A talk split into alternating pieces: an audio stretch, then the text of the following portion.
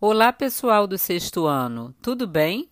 Aqui é a professora Simone Medeiros de Ciências e essa semana estaremos falando das rochas, inspirados na canção Corcovado de Tom Jobim. Você conhece o Cristo Redentor? Se você ainda não foi passear no Cristo, pelo menos de vista você conhece, pois ele é um dos cartões postais do Rio de Janeiro e de vez em quando aparece nos noticiários como recentemente sendo iluminado com a bandeira do Líbano, como forma de solidariedade ao povo libanês que sofreu muito com a explosão que ocorreu no porto de Beirute.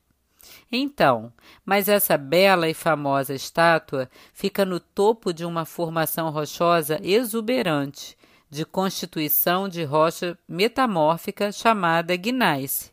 Você lembra das rochas metamórficas? São aquelas que se originam da transformação de outras rochas, como as magmáticas e sedimentares. O gneiss se originou da transformação do granito, que é uma rocha magmática, em condições de altas temperaturas e pressão.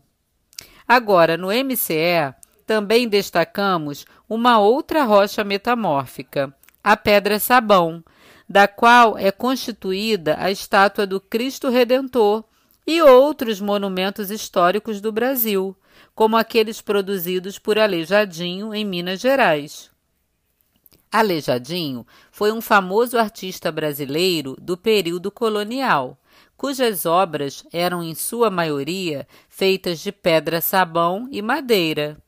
Aleijadinho nasceu na cidade que é hoje chamada de Ouro Preto, em Minas Gerais, e foi um representante do barroco brasileiro. Se você quiser saber mais sobre a beleza artística de Ouro Preto, sugerimos um vídeo no MCE do canal Futura. Muito interessante. Viu como as rochas fazem parte de nosso cotidiano? Estão espalhadas por aí em diversas funções e utilidades e são fontes de inspiração para músicas que exaltam a beleza de nossa cidade. Hoje ficamos por aqui, mas na próxima semana tem mais. Não esqueça de fazer as atividades propostas no MCE.